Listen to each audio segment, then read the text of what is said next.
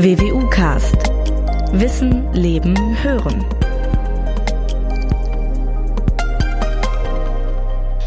Keine Sorge, das soll im Folgenden kein Quiz, sondern tatsächlich ein Podcast werden, zu dem ich Sie sehr herzlich begrüße. Ich will dennoch die heutige Folge mit einer Frage beginnen. Wie nennt sich die Wissenschaft, die sich mit naturwissenschaftlichen und geisteswissenschaftlichen Methoden der Erforschung der kulturellen Entwicklung der Menschheit widmet? Na, alles klar? Viele von Ihnen, aber sicher nicht alle, werden sofort die Antwort wissen.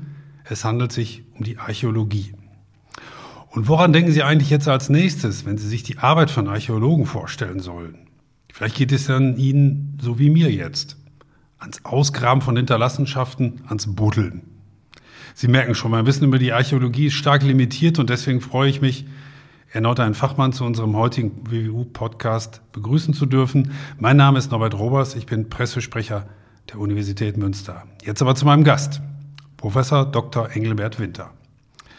Herr Winter hat von 1979 bis 1984 Geschichte, Erziehungswissenschaft und Sport an der WWU studiert. 1987 hat er in den Fächern Alte Geschichte, Neuere Geschichte und Klassische Archäologie promoviert 1996 folgte die Habilitation im Fach Alte Geschichte. Es folgten wiederum mehrere Lehrschulvertretungen, zum Beispiel an der Gesamthochschule in Wuppertal und an der Universität Hamburg, bevor er 2011 wissenschaftlicher Mitarbeiter im Seminar für Alte Geschichte der WWU wurde. Viele Beobachter werden Herrn Winter vor allem als Mitarbeiter der 1968 gegründeten Forschungsstelle Asia Minor der WWU kennen, speziell als Leiter des sogenannten Doliche-Projektes. Die Arbeiten in Duliche im Süden der Türkei, unweit der Grenze zu Syrien, gibt es übrigens seit rund 25 Jahren. Es handelt sich um eines der am längsten von der Deutschen Forschungsgemeinschaft geförderten Projekte. Ich freue mich sehr, dass wir heute mit Ihnen tief in die Geschichte und speziell in die Wissenschaft der Archäologie eintauchen können. Willkommen, Herr Winter. Ja, vielen Dank für die Einladung und für die freundliche Begrüßung. Ich freue mich auch auf das Gespräch. Herr Winter, was denken Sie, wenn Sie von Laien wie mir hören, dass Archäologen vor allem buddeln? Ist das völlig richtig? Ist das Unsinn? Ist das ein Klischee? Wie bewerten Sie so etwas? Nein, das ist kein Klischee, weil äh, wir natürlich äh, ausgraben und im Volksmund auch gerne buddeln gesagt wird. Insoweit äh, trifft es aber schon, wenn man vom, vom Terminus buddeln mal absieht, vielleicht äh, doch ein Kern äh, unserer Arbeit, denn im Mittelpunkt äh, unserer Ausgrabung steht natürlich äh, das Ausgraben und das geschieht äh, nicht mit schwerem Gerät, wie man sich vielleicht manchmal äh, es denken könnte, sondern tatsächlich äh, mit der Schaufel, mit der Spitzhacke und je sensibler die Bereiche werden, in denen wir arbeiten, mit noch feineren Materialien wie kleinen Spitzhacken oder kleinen Schaufeln oder kleinen, kleinen bis hin zu kleinen Pinzetten. Was fasziniert Sie ganz persönlich eigentlich an, an dieser Wissenschaft? Ich habe es ja schon geschildert, Sie machen das schon eine ganze Zeit lang. Äh, was hat Sie von Anfang an fasziniert an der Archäologie oder was fasziniert Sie auch heute noch daran? Also auf der einen Seite ist natürlich äh, das, Interesse in, in vergangene Kulturen einzutauchen, äh, sich damit zu beschäftigen, äh, wie Alltagsleben in, in so weit zurückliegenden Epochen ähm, ausgesehen hat, äh, welchen religiösen äh, Phänomenen wir auf die Spur kommen können, äh, Umweltfragen, also auch durchaus moderne Themen, äh, die sich in diesen Epochen, die äh, uns bis in die Antike zurückführen, äh, interessieren. Das ist immer etwas gewesen, was von Anfang an äh, mein Interesse an der Antike äh, bestimmt hat. Ausgrabungen sind nochmal ein ganz besonderer äh, Bereich. Äh, ich hatte auch nie gedacht, dass ich damit so eng und über so lange Zeiträume in Berührung komme. Aber ähm, man erlebt ja sozusagen in jeder Grabung und manchmal an jedem Tag Unerwartetes und, und die Neugier, die damit verbunden ist, motiviert er natürlich auch dann immer weiterzumachen, weiterzumachen, um äh, diesen Dingen, die man auf der Spur äh, hofft zu kommen, äh, dann auch äh, tatsächlich äh, dann, dann an Erkenntnissen äh, was mitnehmen zu können. Mhm. Wollten Sie oder wann, wann reifte in Ihnen diese Idee, dass Sie Archäologe werden wollen? Ich habe vorgelesen, was Sie studiert haben. Da war ja auch zum Beispiel Sport dabei oder Erziehungswissenschaft. Wann kam für Sie persönlich der Schwenk dahin, jetzt will ich aber Archäologe werden und nicht Erziehungswissenschaftler oder Sportler?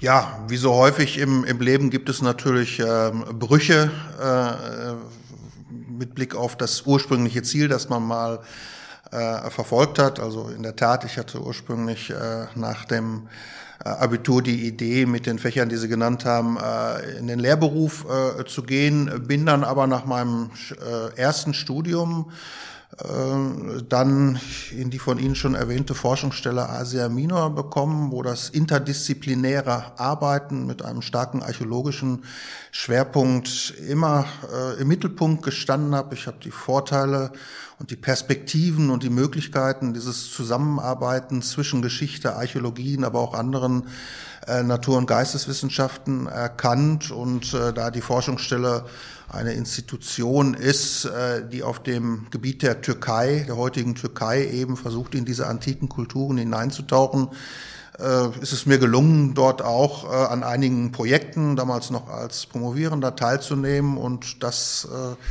sind so die ersten Schritte gewesen, die bei mir dann aber auch so ein großes Interesse, Begeisterung ausgelöst haben. Da hat's dann dass ich dann dabei gezündet. Was würden Sie heute sagen, was muss ein guter Archäologe an Fähigkeiten, an Qualifikationen mitbringen? Muss er besonders neugierig sein? Muss er beharrlich sein? Äh, was, was würden Sie sagen, was sind so wesentliche Qualifikationen, um ein guter Archäologe zu werden? Gut, auf der einen Seite ist es natürlich die, die Fachexpertise, äh, die man haben muss und äh, in, für den Bereich der Ausgrabungen ähm, ist es auch die Bereitschaft, sich äh, auf Neues einzulassen, mit anderen Disziplinen zusammenzuarbeiten, denn äh, heutige Ausgraben sind ein sehr komplexes äh, Unterfangen, in dem sehr viele auch naturwissenschaftliche Disziplinen mitbeteiligt sind. Man muss also neugierig sein und, äh, und Spaß haben, sich auch auf andere Disziplinen einzulassen, mit ihnen zusammenzuarbeiten, um langfristig erfolgreich arbeiten zu können.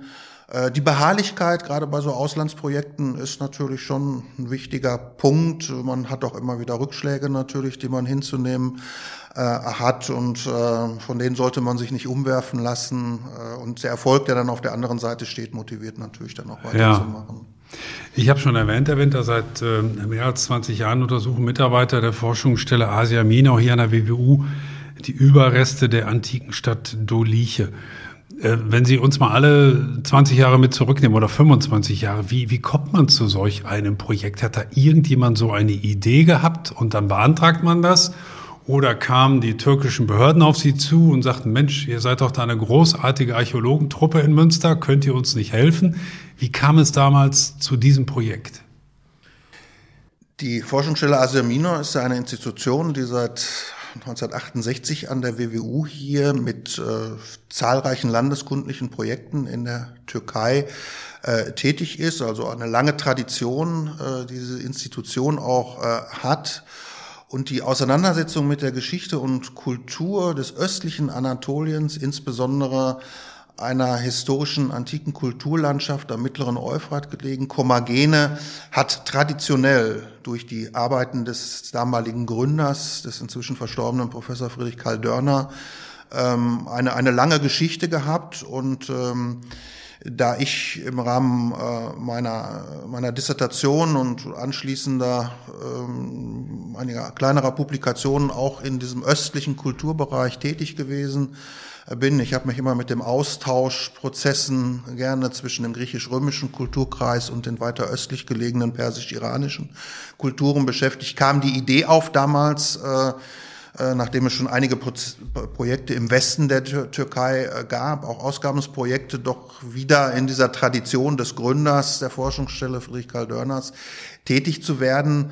Und wir sind dann mit einem kleinen Projekt, ein Zwei-Mann-Unternehmen, äh, dort 1997 äh, hingefahren, ein kleinerer auch von der DFG, damals waren das noch D-Mark-Zeiten, ähm, finanzierter Survey also der Versuch in dieser Region ähm, unter einer bestimmten Fragestellung, es waren damals religionshistorische Fragestellungen, ähm, nach ähm, Überresten re religiöser äh, Phänomene zu schauen. Und wir sind dann durch Zufall eher auch in diesen Ort Doliche äh, gekommen und hatten dort das Glück, ich erinnere mich äh, an diesen Tag an sich noch wie heute, ähm, eine Felshöhle zu finden, äh, die sich dann als eine, ein Heiligtum, ein, ein unterirdisches Heiligtum für den im gesamten römischen Reich gut bekannten, stark verbreiteten Mysteriengott Mithras ähm, zu stoßen. Das war damals eine kleine Sensation, ähm, weil auf dem Boden der Türkei die, der, der Kult des Mithras äh, bislang nicht nachgewiesen war.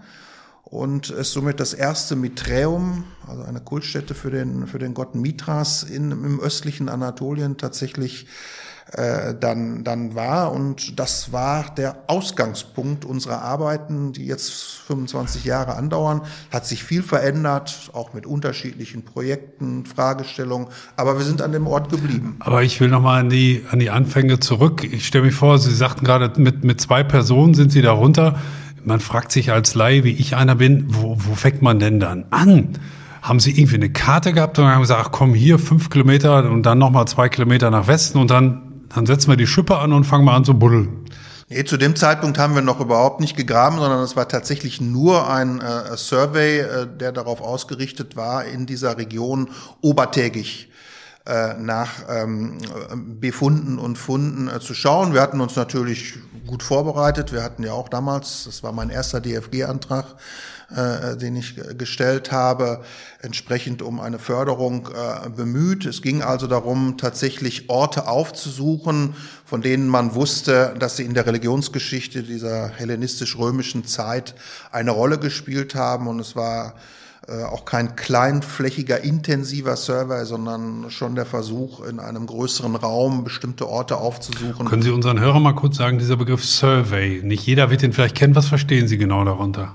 Survey äh, ist die Begehung eines Raumes. Das kann ein intensiver Survey sein, zum Beispiel, so wie wir es auch zurzeit machen, im Rahmen eines, äh, eines Stadtgrabungsprojektes, wie wir es machen, das äh, sehr kleinflächig mit einer Gruppe nach einem bestimmten System ähm, Raum abgelaufen wird, um äh, sehr systematisch oberflächig sichtbare Funde aufzunehmen. Das heißt, Sie gehen da wirklich Meter für Meter und Sie haben ja jetzt gesagt, jetzt obertägig, das heißt, Sie gucken, was Sie dann genau. über der Erde sehen und finden unter Umständen. Genau, das ist bei Meter für Meter.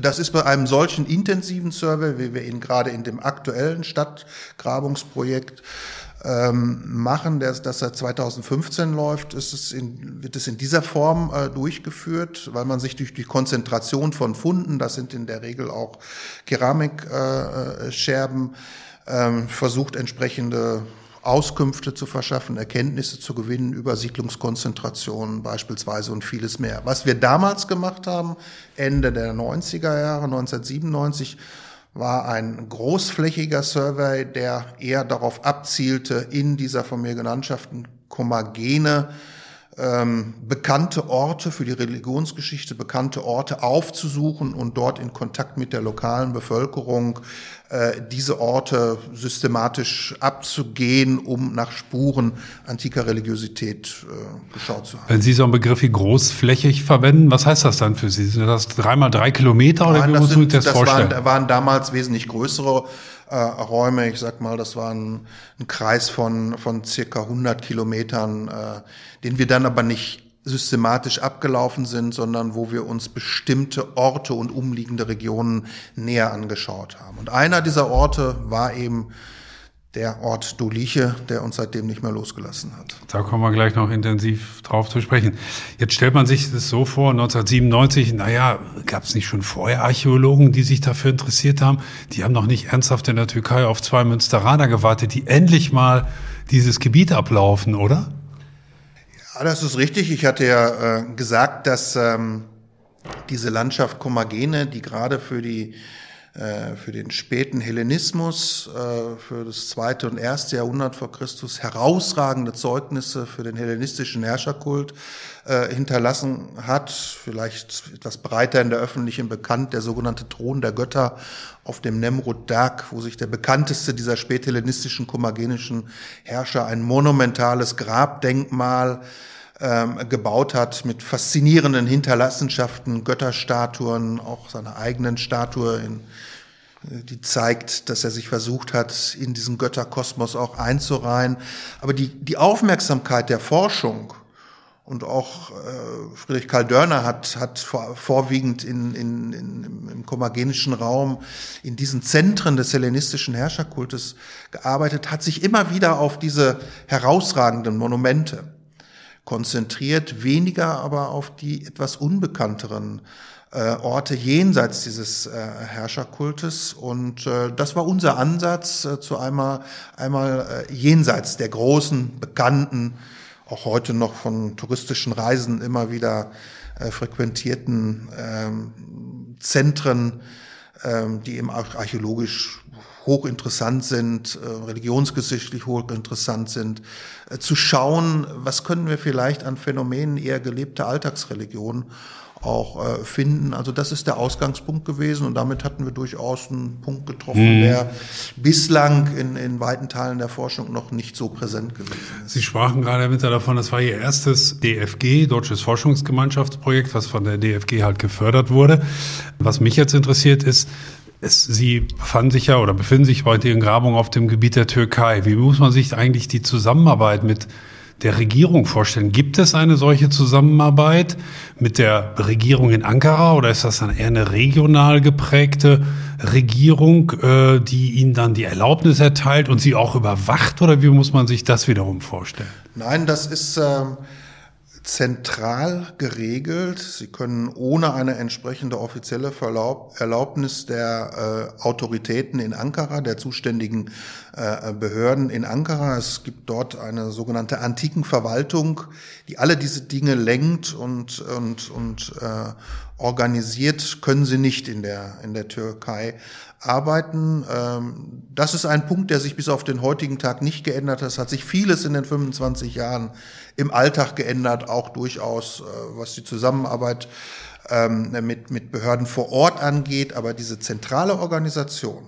die ist, die soweit ist ich mich auch von noch zurückerinnern kann, auch an Erzählungen aus vergangenen Zeiten vor mir, hat es von Anfang an äh, diese Richtung gegeben, dass sie eine Erlaubnis offiziell beantragen müssen. Und im Rahmen dieses Antragsprozesses wird ihnen eine Erlaubnis gewährt. Ähm, die Grundlage ist für jegliche Tätigkeit vor Ort.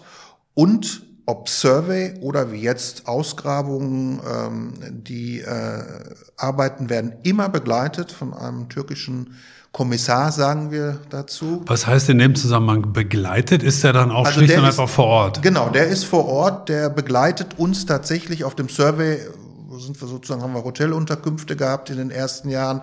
Der war Tag und Nacht bei uns, ist mit uns gefahren. Der guckt Jetzt, also buchstäblich auf die Finger. Der guckt uns buchstäblich auf die Finger und äh das hat sich bis heute nicht geändert. Also äh, jetzt haben wir eine ganz andere Situation, ein großes Grabungshaus. Der wird äh, auch bei uns im Grabungshaus untergebracht. Er ist Tag und Nacht äh, sozusagen vor Ort mit uns zusammen, arbeitet auch mit uns zusammen, begleitet unsere Arbeiten auch wohlwollend, äh, hilft uns im Umgang mit türkischen äh, Behörden, hat aber auch eben die Wes als wesentliche Aufgabe zu schauen, dass wir entsprechend den Regularien ähm, der türkischen Regierung uns verhalten und vor allen Dingen auch alle Funde und Befunde, die wir machen, die ja im Land bleiben, ordnungsgemäß am Ende entweder in ein Depot äh, gelangen, was uns gehört, oder eben an die zuständigen Das hätte ich jetzt auch vermutet, werden. dass er vor allem darauf achtet, dass sie da nichts äh, mitgehen lassen oder Nein, so das, ähnlich. Das ist ein, die achten schon auf jede Scherbe, oder? Ja,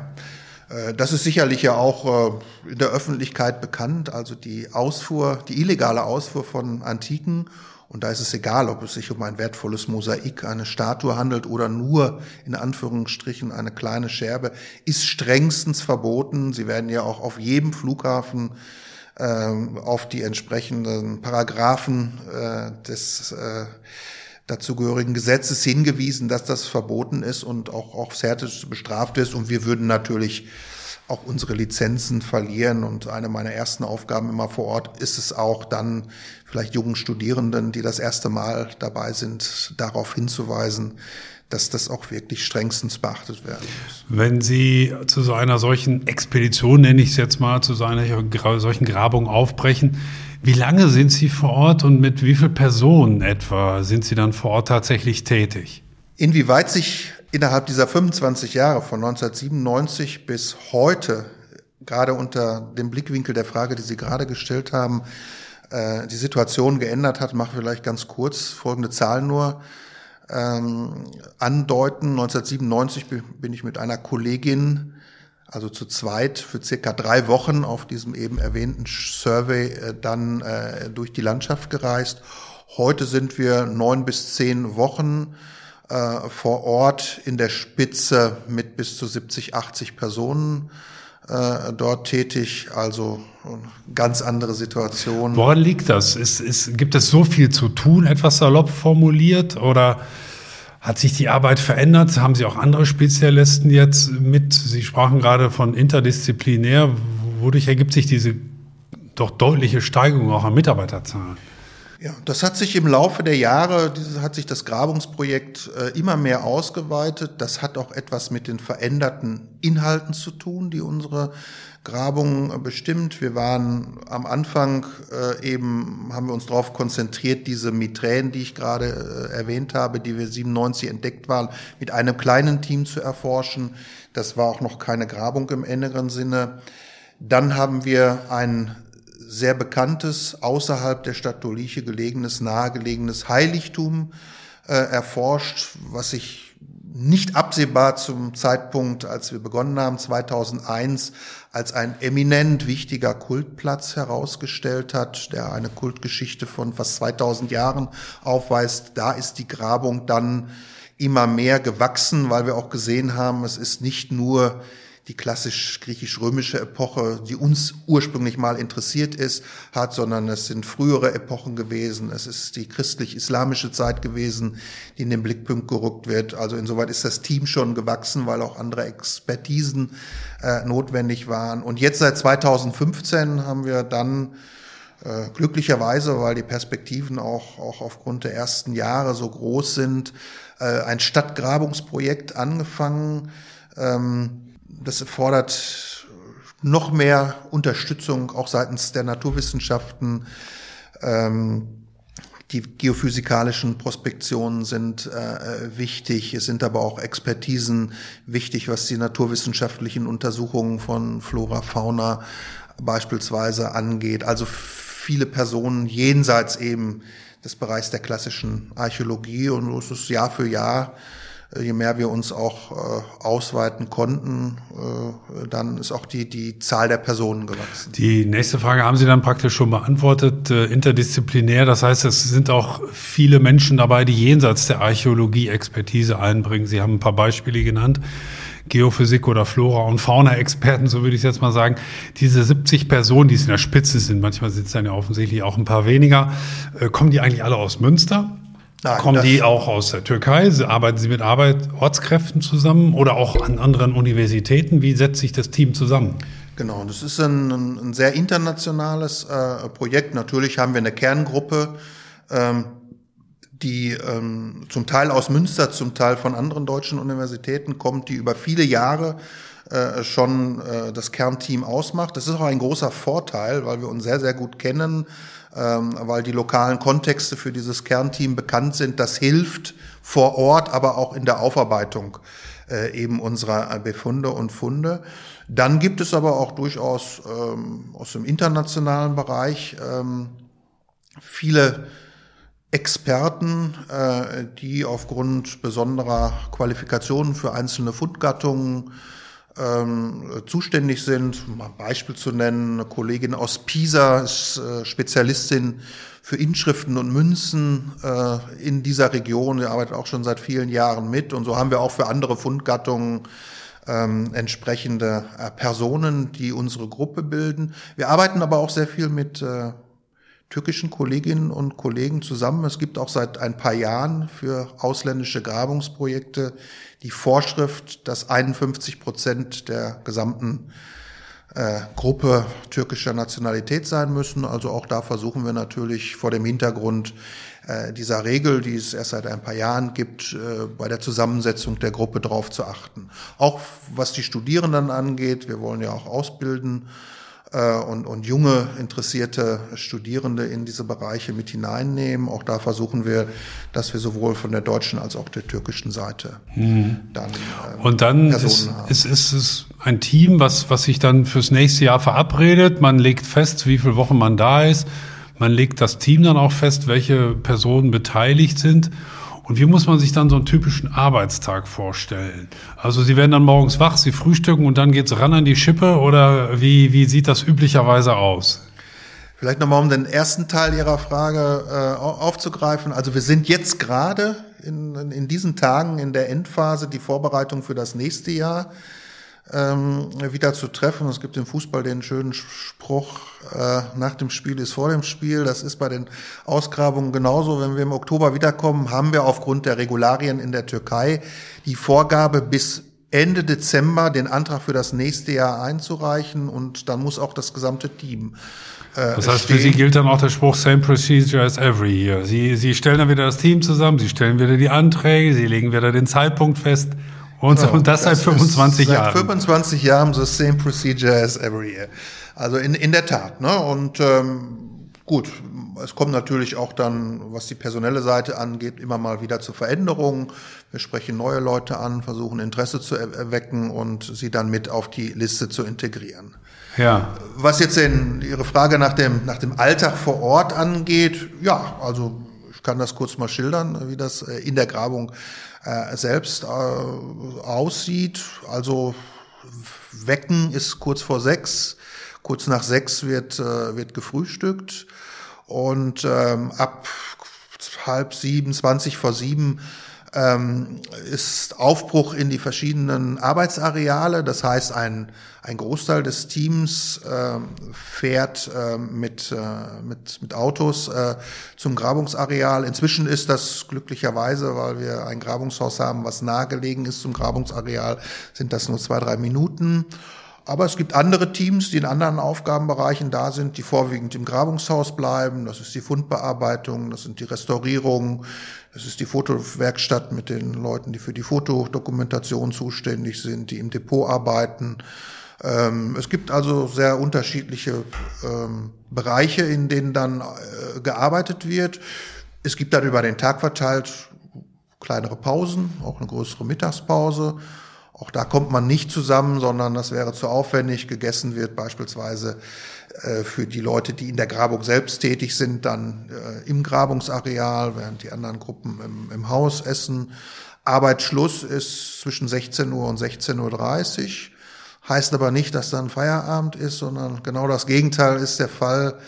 Ähm, Dann analysiert man die Funde, oder? Ja, zumindestens ähm, muss man dafür Sorge tragen, dass die Dokumentation der Funde, also beispielsweise die Fotodokumentation, die Beschriftung der Fotos, das muss alles geprüft werden, ob das in Ordnung ist. Jeder einzelne Fund muss in, in die Datenbank mit kurzen äh, Informationen.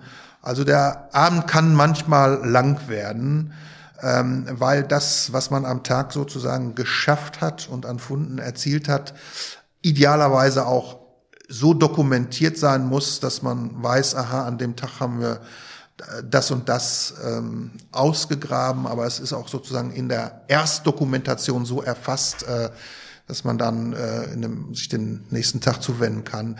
Das kann schon mal gut bis in, denn man wird irgendwo eine Pause machen, aber zwischendurch und man muss auch duschen und Abendessen. Aber das kann gut auch bis in die späten Abendstunden gehen. Hintergrund ist, dass wir keinen einzelnen Fund mitnehmen dürfen. Die eigentliche Arbeit an dem Material, die fängt ja erst zu Hause hier in Münster an wenn die verschiedenen Personen oder in Deutschland oder an welchen Universitäten auch dann Personen damit beschäftigt sind. Äh, aber wir müssen die Grundlagen vor Ort schaffen, was die Dokumentation angeht, die Aufnahme, die Zeichnungen, äh, die fotografischen Dokumentationen, dass wir in der Lage sind, die wissenschaftliche Bearbeitung zu Hause so durchführen zu können, äh, dass wir möglichst keine äh, Defizite haben. Wie groß ist dieses Grabungsareal? Vielleicht können Sie den Hörern da mal eine Idee von geben. Äh, sind das ein paar hundert Meter rechts und links oder? Nein, dieses, ähm, dieses ganze Stadtareal, es ist eine typische Kleinstadt äh, gewesen, ähm, ist schon äh, mehrere Quadratkilometer äh, groß.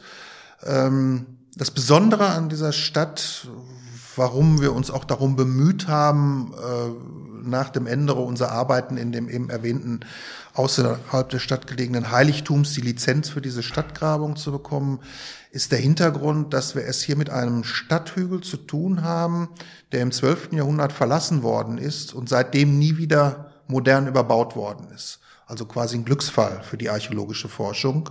Ähm, eher selten, wir kennen das vielleicht hier aus unseren Innenstädten, unter welchem Druck manchmal bei Bauvorhaben äh, Archäologen tätig werden müssen. Also dies ist wirklich sozusagen eine einmalige Chance, ähm, diesen, äh, diese Stadt von Grund auf neu zu erforschen, äh, die in der Antike kulturell Teil der Provinz Syrien gewesen ist, also zum antiken Syrien äh, gehörte.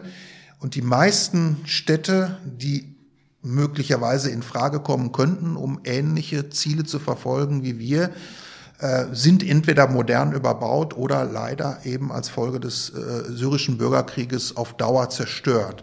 Wir haben also hier eine einzigartige Chance.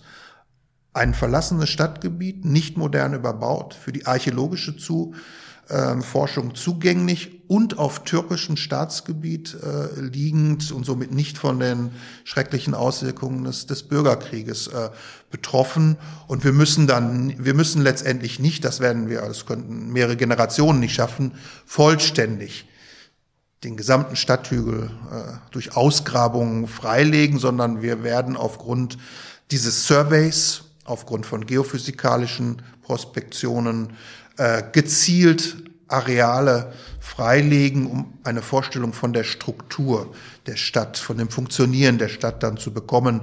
Das werden nicht mehr als 15 bis 20 Prozent maximal sein von dem gesamten Stadtgebiet und da wird man noch über Generationen arbeiten können. Also das heißt, das wissen Sie schon, dass Sie ungefähr bei 15 bis 20 Prozent aufhören werden, in, in, in Anführungsstrichen. Das wäre nämlich sonst auch etwas, was ich Sie jetzt fragen wollte. Wann hört man denn mit sowas auf? Äh, dass man sagt, so jetzt, jetzt können wir zwar noch tiefer graben, aber das lassen wir jetzt einfach mal, denn mehrere Quadratkilometer ist jetzt ja auch nicht banal. Und äh, wenn ich weiß ja auch nicht, wie, wie, wie intensiv das dann in die Tiefe geht, bis, bis Sie dann sagen oder wer auch immer sagt, so jetzt ist Schluss. Äh, wir schließen das hier praktisch. Es geht nicht um die Tiefe, sondern eher um die, um die Fläche und um die Breite äh, der Areale, die wir, die wir anlegen. Aber wann geschlossen wird und wann man mit einem solchen Stadtgrabungsprojekt einmal zum Ende kommt, das lässt sich nicht vorhersagen. Es gibt große, berühmte Stadtgrabungen in, in, in, der, in der Türkei, große bekannte Städte wie Pergamon, äh, wie Ephesos, äh, wo die österreichischen Kolleginnen und Kollegen oder die deutschen Kolleginnen und Kollegen des Deutschen Archäologischen Instituts äh, schon seit über einem Jahrhundert äh, graben und äh, es auch wahrscheinlich nicht in den nächsten Jahrzehnten zum Abschluss kommen wird. Also da sind unbegrenzte Möglichkeiten. Das ist bei einer solchen Kleinstadt, in der wir uns bewegen, äh, wahrscheinlich äh, nicht der Fall. Aber dieses Stadtgrabungsprojekt aktuell läuft jetzt seit 2015. Das heißt, die Ergebnisse der ersten sechs Jahre waren so vielversprechend, dass ich im Moment nicht sagen möchte, wann mit einem Ende dieses Projektes ähm, äh, zu, zu rechnen ist, es hängt natürlich von vielen verschiedenen Parametern ab. Die Finanzierung, die Situation vor Ort, äh, die Situation auch der Gruppe, des Teams. Aber perspektivisch gesehen würde ich noch für eine nächste Generation, und auch meine Zeit ist ja begrenzt, äh, dann äh, sicherlich noch gute Chancen sehen. Ist ein solches Grabungsareal eigentlich abgesperrt? Ähm, ist da ein Zaun drumherum? Wird der bewacht äh, irgendwie? Oder wie, wie darf man sich das vorstellen? Denn das muss ja irgendwie auch gesichert werden. Ja, das sind ganz wichtige Fragen, mit denen wir uns auseinandersetzen äh, müssen. Das ist äh, durchaus ein, ich will nicht sagen brisanter Bereich, aber ein eminent bedeutsamer Bereich, nämlich der Schutz des, äh, der Grabungsareale. Je mehr sie graben und je erfolgreicher offensichtlich ähm, man aufgrund der Befunde äh, Dinge präsentieren kann, desto mehr Interesse erweckt man natürlich auch in der äh, lokalen Bevölkerung äh, vor Ort. Und ähm, insoweit muss man äh, auch ähm, versuchen, soweit das geht, Dinge zu schützen. Ähm, das gesamte Stadtgebiet ist eine Schutzzone archäologischen Ranges, und zwar ersten Ranges. Als, es gibt verschiedene, gibt bestimmte Systeme in der Türkei, wie solche Schutzzonen definiert werden. Das übernimmt der türkische Staat. Also unser Grabungsareal ist Schutzzone ersten Ranges. Da, da darf also nicht bebaut werden, dürfte zum Beispiel nichts bebaut werden. Ähm, was wir, was wir machen, ist die Areale selbst einzuzäunen also die Flächen, die freigelegt sind und die wir auch äh, vor Ort äh, käuflich erwerben mussten, weil es ja ein, ein Hügel ist, der parzelliert ist und im privaten Besitz äh, ist, der landwirtschaftlich genutzt wird. Wir müssen also sukzessive die Flächen, die wir für archäologische Zwecke benutzen wollen, erwerben und die zäunen wir ein. Zusätzlich, auch das ist eine Vorschrift der türkischen Regierung, haben wir ganzjährig einen Wärter angestellt, der für die Sicherheit des Grabungsareals äh, zuständig ist und täglich eben auch vor Ort ist und kontrolliert. Der wohnt bei uns im Grabungshaus, das ist eine kleine Einliegerwohnung drin, weil dort auch die Depots sind, so dass sichergestellt ist, dass über das ganze Jahr, auch wenn wir nicht da sind, eine Person vor Ort ist, die sich um den Schutz und die Sicherheit des Grabungsareals kümmert. Eine Nachfrage zu dem Erwerb. Das wundert mich insofern, weil ich mir das jetzt so vorstelle. Gut, dieses Gebiet gehört einem. Menschen, der da möglicherweise Landwirtschaft betreibt. Aber letztlich ist es ja türkische Staatsgebiet. Wieso müssen Sie dieses Areal erwerben, während doch im Endeffekt alles, was Sie dort finden, wiederum dem türkischen Staat gehört? Ja, also der, der Stadthügel selbst ist parzelliert in kleinere und größere Flächen. Es sind mehrere hundert, äh, die sich im privaten Besitz befinden. Nicht in einer Hand, sondern in den Händen vieler, vieler Bauern äh, die äh, diese Parzellen für landwirtschaftliche Zwecke äh, nutzen. Ähm, da der Ügel aber von Seiten des türkischen Staates zu einer archäologischen Schutzzone äh, ernannt worden ist, müssen die Besitzer, wenn ein entsprechendes Verfahren, Enteignungsverfahren eingeleitet wird, dieses Land verkaufen. Wie immer wird über das Geld dann ein bisschen gestritten um die Höhe des, äh, des Verkaufspreises, aber auch da gibt es dann gesetzliche Regelungen, wie solche Diskussionen abgeschlossen werden können. Für ausländische Grabungen ist es aber so in der Tat, äh, dass ähm, die Vorschrift besagt, dass die ausländische Grabung selbst dafür verantwortlich ist, äh, die Finanzierung der, Ereignungsfinan der Enteignungsverfahren sicherzustellen. Das heißt, da zieht sich der türkische Staat zurück und sagt so, ihr Europäer, ihr wollt da graben, dann macht das, ihr müsst aber auch dafür bezahlen. Aber das, was ihr findet, gehört schon uns. Ja, man müsste es vielleicht noch etwas differenzierter äh, sehen. Also das Verfahren sagt, wir kaufen den, äh, äh die Areale. In dem Moment, wo wir dann der Erwerb abgeschlossen ist, geht automatisch der Besitz in den Eigentum des türkischen Staates über, der uns wiederum gleichzeitig im Gegenzug das Recht gibt, äh, dort äh, wissenschaftlich zu arbeiten und auszugraben. Das ist sozusagen ein Geben und Nehmen. Die Funde selbst bleiben, ich würde auch sagen, gerechtfertigterweise, denn da sind in den früheren Jahrhunderten auch viele, viele äh, Missstände äh, aufgetan worden. Äh, der, der Raub von Antiken oder das Überführen von Antiken außerhalb der Länder, das führt ja heute noch immer zu vielen Diskussionen ähm, die, was Rückgabeanforderungen angeht. Also, aber wir behalten natürlich das Recht, die Funde und Befunde, die wir freigelegt haben, die wir dann auch in der Türkei lassen und ordnungsgemäß übergeben, aber wissenschaftlich bearbeiten und sie für unser Interesse kontextualisieren zu können. Und das ist ja auch unser als Wissenschaftlerinnen und Wissenschaftler unser eigentliches Hauptziel für die Fragen, die uns interessieren, das, was wir ergraben, dann auch äh, letztendlich ähm, auswertbar. Hm. Findet man eigentlich jeden Tag dort dann irgendetwas Neues oder gehen auch manchmal Tage ins Land, wo, wo so gar nichts passiert oder man gar nichts findet vor allem? Ja. Es gibt schon sehr entbehrungsvolle Tage, auch während solchen Aus, während äh, der Ausgrabung selber. Sie müssen sich das im August, und das ist ja einer unserer Kernmonate, äh, vorstellen. Das ist eine der heißesten Regionen äh, im, im vorderen Orient, äh, so bei 40 Grad ähm, körperliche Tätigkeit äh, vorstellen. Ähm, da ist jeder Schatten, der gespendet wird, dann schon äh, etwas, was wir auch dann genießen. Äh, und es gibt Tage, da, die sind entbehrungsvoll. Nicht jeder Tag ist natürlich, äh, ist man gleich erfolgreich und ähm, aber umgekehrt gibt es dann auch immer wieder Situationen und wir können glücklicherweise auf viele solche Situationen zurückblicken, sonst hätten wir uns auch nicht so lange an diesem einen Ort halten äh, können, an dem immer wieder sehr exzeptionelle äh, Funde äh, ans Tageslicht äh, kommen, äh, die dann in einem Höchstmaß äh, äh, dann auch motivieren. Ich kann mich an eine Situation erinnern aus der ähm, aus der Zeit der Heiligtumsgrabung. Ähm, da hatten wir offensichtlich eine äh, bildliche Darstellung des und das wäre die erste oder ist dann auch, wie Sie später herausgestellt haben, die erste gewesen, dieses Gottes von Doliche, äh, der an sich in weiten Teilen des äh, Römischen Reiches bekannt gewesen ist, aber man hatte keine bildliche Darstellung des Gottes aus seiner Heimat selbst. Und wir hatten offensichtlich äh, eine Stele gefunden, wo klar war, dass das äh, dann nach kurzer Zeit, dass es sich um eine bedeutsame Stele handelt, musste vielleicht eben mit einer bildlichen Darstellung.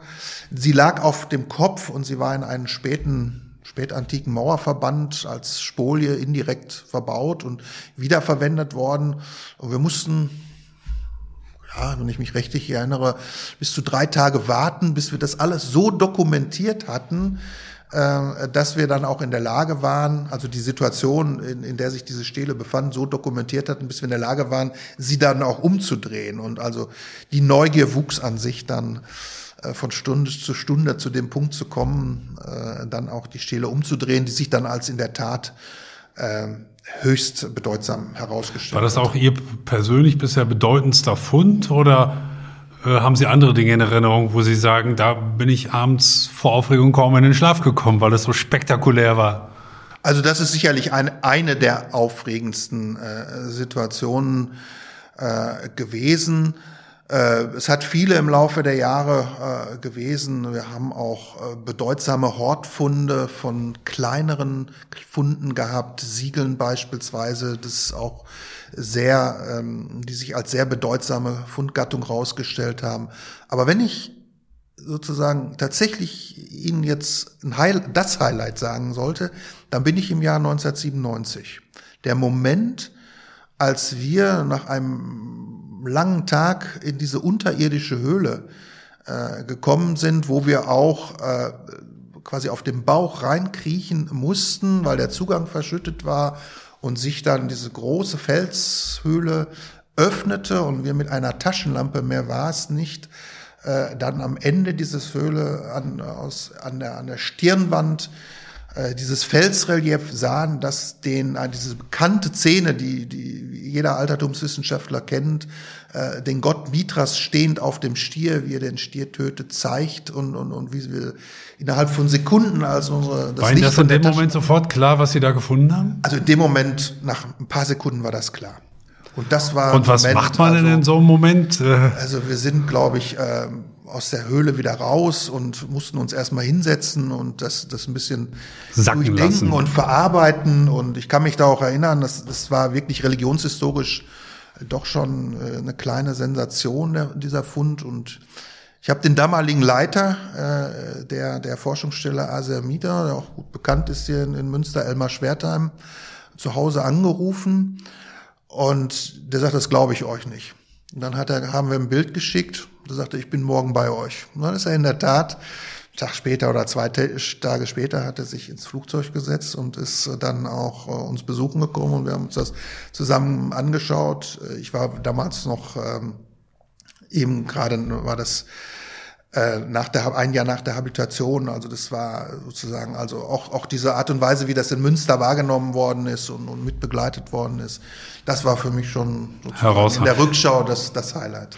Das klingt ja so ein bisschen wie Indiana Jones, wenn Sie so erzählen, dass Sie auf dem Bauch da rumkrabbeln und eine Taschenlampe haben und dann in irgendwelchen Höhlen vorangehen. So, sowas kennt ja, man aus diesem okay, berühmten das, Indiana Jones Film. Also das ist eben dann auch die Erinnerung, die man, die man an diese Situation und an diesen äh, Moment hat. Äh, ich will nicht sagen, dass sich diese diese Situation jetzt in der Rückschau nach 25 Jahren so ein bisschen verklärt, aber es ist ein Wendepunkt in meinem persönlichen Leben gewesen, weil äh, zu dem Zeitpunkt 97 hätte ich nie gedacht, dass ich 25 Jahre an diesem Ort mit einer immer größer werdenden Aufgabe äh, äh, arbeiten äh, würde, sondern das, aber es ist der Startpunkt äh, gewesen und ähm, das ist immer noch so ein, so ein Eindruck, wenn ich daran zurückdenke, äh, der mich dann so ein bisschen berührt. Das kann ich mir gut vorstellen.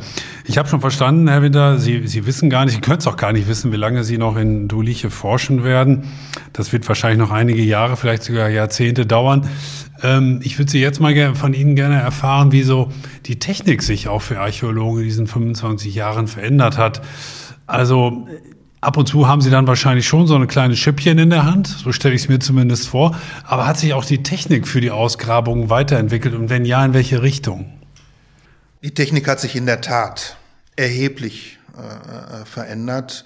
Äh, noch nicht einmal die, die Technik des Ausgrabens selber, die ja, wie ich das eingangs schon sagte, nach wie vor per Hand gemacht wird, weil man ja auch sehr sensibel äh, mit den Schichten umgehen muss, in die man äh, vorstoßen möchte, weil wir dürfen ja auch kein, wir wollen ja keine Funde zerstören, keine B-Funde, keine Schichten zerstören. Also insoweit ist das nach wie vor ähm, ein, ein Bereich, wo wir äh, sehr vorsichtig, händisch nach wie vor ähm, vorgehen, was sich aber in der Tat enorm verändert hat, sind die Möglichkeiten der Visualisierung, der Dokumentation äh, auch vor Ort.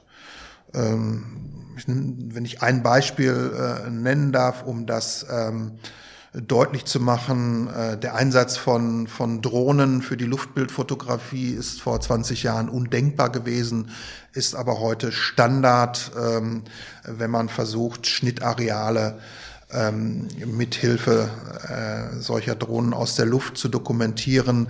Ähm, insgesamt sind die Methoden der 3D-Erfassung von äh, Befunden und Funden ähm, äh, so weit fortgeschritten, äh, dass wir durch die dreidimensionale äh, Visualisierung äh, unserer Befunde und Funde äh, ganz andere Möglichkeiten haben, schon vor Ort die Dinge besser und vor allen Dingen auch zügiger, schneller zu erfassen. Das heißt das auch eine die Entwicklung, die noch nicht abgeschlossen wurde. Das heißt auch die Digitalisierung spielt in da gewisserweise in die Karten, die Dokumentation, die dadurch wahrscheinlich zügiger und zuverlässiger verläuft, oder?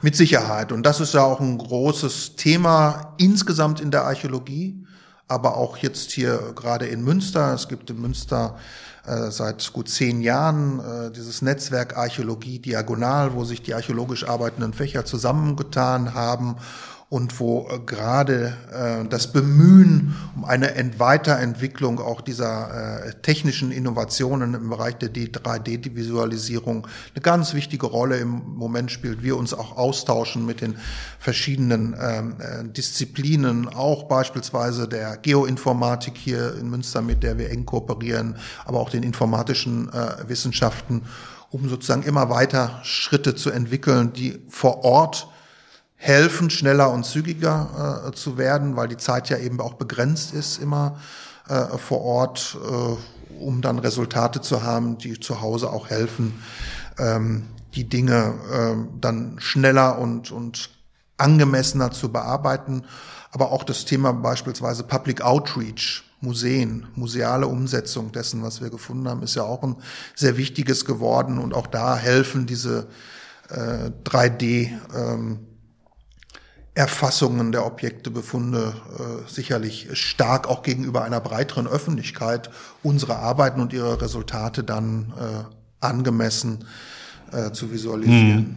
Jetzt haben wir heute bisher zumindest vorrangig über die Projekte in der Türkei beispielsweise gesprochen, Duliche ähm, Asia Minor, im Vorderasien und so weiter. Gibt es eigentlich solche ähnlich großen Projekte, habe ich mich gefragt, auch in Europa? Gibt es noch solche Art von Ausgrabung in EU- oder europäischen Ländern? Haben Sie da vielleicht ein Beispiel für, wo auch archäologische Großarbeiten gewissermaßen derzeit äh, vonstatten gehen? Ja, zum einen würde ich jetzt erst noch mal in Münster bleiben wollen. Äh, Münster, äh, ich hatte das Netzwerk Archäologie Diagonal gerade genannt. Münster hat ja eine Vielzahl von großen Ausgrabungsprojekten äh, Projekten, äh, sei es in Ägypten, äh, sei es in Armenien, äh, sei es in äh, Jordanien, sei es in Bulgarien, sei es im Irak.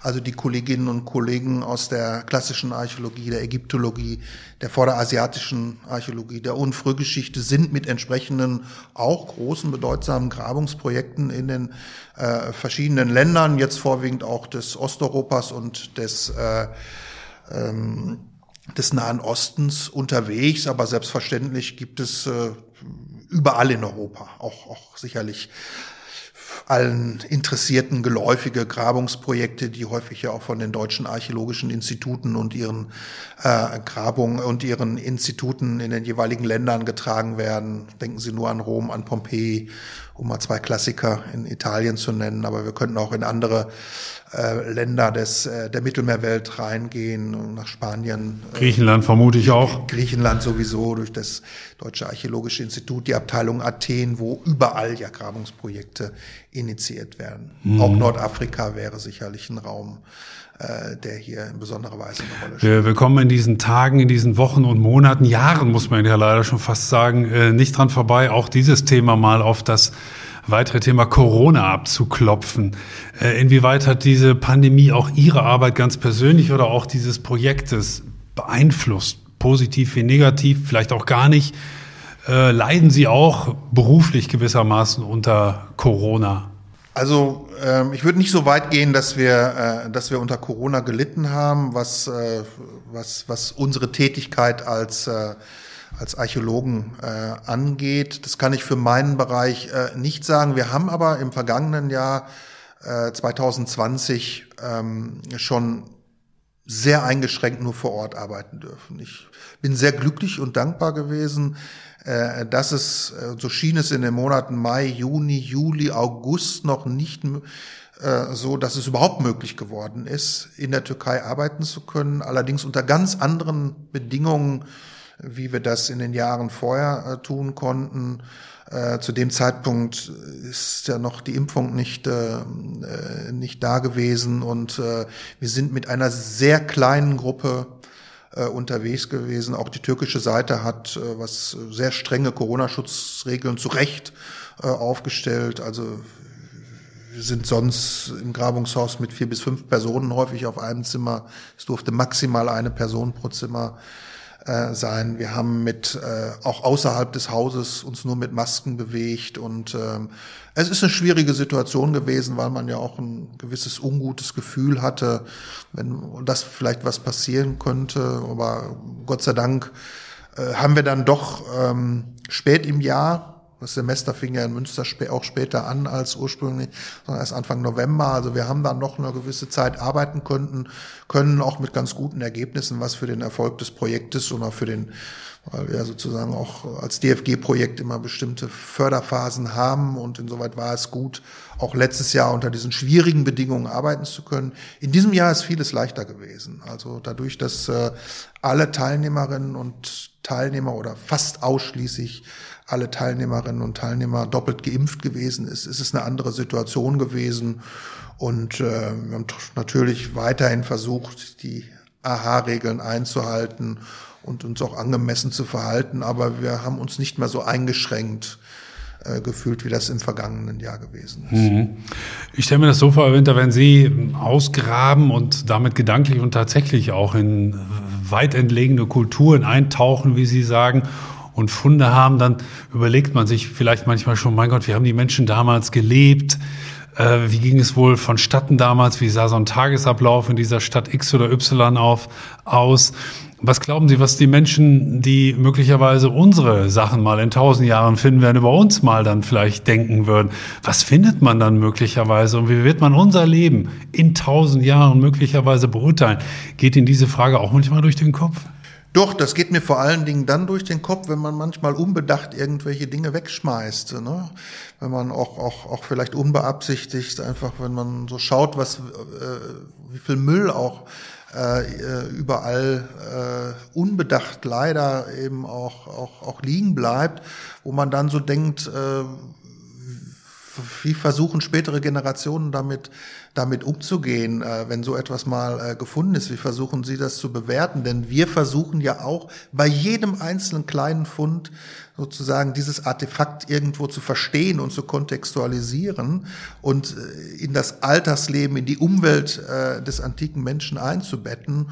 Und genauso würde man ja auch versuchen, sich zu überlegen, dass in, in vielen, vielen Jahren die Erforschung unserer Welten genauso aussehen könnte mit den gleichen Fragestellungen und äh, das, was so häufig unbedacht geschieht und, und weggeschmissen wird oder was auf dem Müll landet, äh, kommt bei mir so manchmal die Vorstellung, dass man viel bedachter damit umgehen soll. Denn wer weiß, wie spätere Generationen äh, damit umgehen. Nicht, dass die dann irgendwann mal denken, das war die Müllgeneration damals oder das war eine Epoche, in der extrem viel Müll eingefallen ist. Wenn das der bleibende Eindruck wäre, das wäre natürlich schön. nicht ganz so schön ja. unbedingt. Ähm, ich habe eine letzte Frage, Herr Winter. Für, für Laien ist es ja manchmal schwer vorstellbar, was Archäologiestudenten nach dem Studium beruflich machen, wenn sie sich beispielsweise gegen eine Karriere in der Wissenschaft entscheiden. Können Sie mal berichten, in was für Bereichen so Ihre Absolventen sonst noch tätig sind, wenn sie halt nicht in der Wissenschaft wie Sie beispielsweise hängen bleiben? Was hat man da noch für Optionen? Was für Berufsperspektiven? Gut, ein großer Bereich ist selbstverständlich der museale Bereich, wo ja auch entsprechende Expertisen und Ausbildungen äh, gefragt sind. Und äh, insgesamt ist der, der Museumsbereich ja, glaube ich, auch ein wachsender äh, Bereich äh, und äh, wo entsprechend gut ausgebildete Archäologinnen und Archäologen gesucht werden. Ähm, und ähm, das ist sicherlich für jetzt angehende Archäologinnen und Archäologen oder Studierende, die sich für ein Archäologiestudium entscheiden, ein Bereich, der für sie von Interesse sein könnte. Ein anderer Bereich, wenn Sie auch mehr in diesem Grabungsbereich bleiben wollen. Es gibt landesweit in jedem Bundesland ähm, natürlich äh, Landesämter für, für die Denkmalpflege, die auch in, in, im, im Bereich der Stadtarchäologien äh, tätig sind. Ich kenne auch sehr, persönlich sehr viele äh, Bekannte, die in diesem Bereich Fuß gefasst haben. Es gibt auch professionelle Grabungsfirmen, die dann wiederum beauftragt werden, ähm, entsprechend äh, in einem urbanen Umfeld, wie Münster ja auch, aber auch in, in vielen anderen äh, Städten Deutschlands, äh, dann tätig werden, wenn durch Bauvorhaben hier äh, vorher gesetzlich geregelt entsprechende ähm, archäologische Untersuchungen stattfinden müssen. Auch das wäre ein großer Bereich, wo sicherlich Betätigungsfelder sind. Aber man kann natürlich auch weiter denken, wenn wir nochmal darüber nachdenken, dass wir gerade gesagt haben, dass die Archäologien durch ihre Vernetzung mit den naturwissenschaftlichen Disziplinen, den informatischen Disziplinen natürlich jetzt auch ähm, Perspektiven eröffnen äh, für Fragen im Bereich für Fragen im Bereich der Dokumentation, der Visualisierung äh, von Befunden, Funden, die ganze der ganze Bereich der Computer Sciences auch in unserem engeren Fach eine wichtige Rolle spielt und die Ausbildung sich auch beginnt zu verändern, äh, weil man diese Themen stark mit in den Blick hat, dann eröffnen sich da auch, glaube ich, Betätigungsfelder äh, jenseits äh, des, des engeren archäologischen Umfeldes. Mhm. Und vor allem ist es ja toll, dass die Studierenden, die hier in Münster äh, vor Ort sind, von äh, Experten wie Ihnen profitieren. Denn ich meine, Sie können ja wirklich äh, vieles berichten nach 25 Jahren, die sie vor Ort sind. Manche Studierende, wenn ich es gerade richtig verstanden habe, dürfen auch dort mit hin. Das ist ja auch eine fantastische Möglichkeit, die man nicht überall hat, oder? Ja, mit Sicherheit. Also da, wo, wo es Ausgrabungen äh, äh, gibt, wo sie an den Universitäten äh, eben auch, wo sie in den universitären Bereich integriert sind, äh, ist es an sich auch für uns äh, äh, oder sehe ich es als als Verpflichtung an, eben auch, auch Studierende mit zu integrieren, weil Ausgrabungstätigkeiten im engeren Sinne auch ein Teil der Ausbildung und ein wichtiger Bestandteil eines Archäologiestudiums sein sollten. Und ich denke, ich habe es vorhin schon angedeutet, also wer sich für ein Archäologiestudium in Münster entscheidet oder sagen wir mal für einen altertumswissenschaftlichen Studiengang in Münster entscheidet, äh, der findet hier eben, äh, glaube ich, ein, ein, wunderbares Umfeld äh, mit den vielen Grabungen, die in den unterschiedlichen Fächern eben auch angesiedelt sind, um auf diesem Feld äh, sich weiterbilden zu können. Unabhängig davon, dass solche Auslandsgrabungen und ein, ein, ein entsprechendes Mitarbeiten in einem solchen Umfeld ja auch immer einen Persönlichkeitsgewinn darstellt. Ein wunderbares Umfeld, das ist ein schönes Schlusswort von Ihnen. Herr Winter, das war ein wunderbarer Podcast, fand ich zumindest. Es war wirklich ein spannender Einblick in die Archäologie. Äh, Sie tauchen in fremde und uralte Kulturen ein und äh, nehmen da Wochen und Monate lang entbehrungsreiche Tage zum Teil auf sich.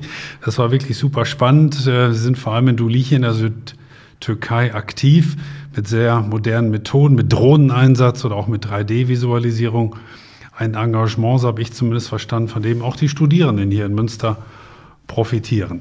Nochmals ganz herzlichen Dank für den Podcast, Professor Dr. Engelbert Winter.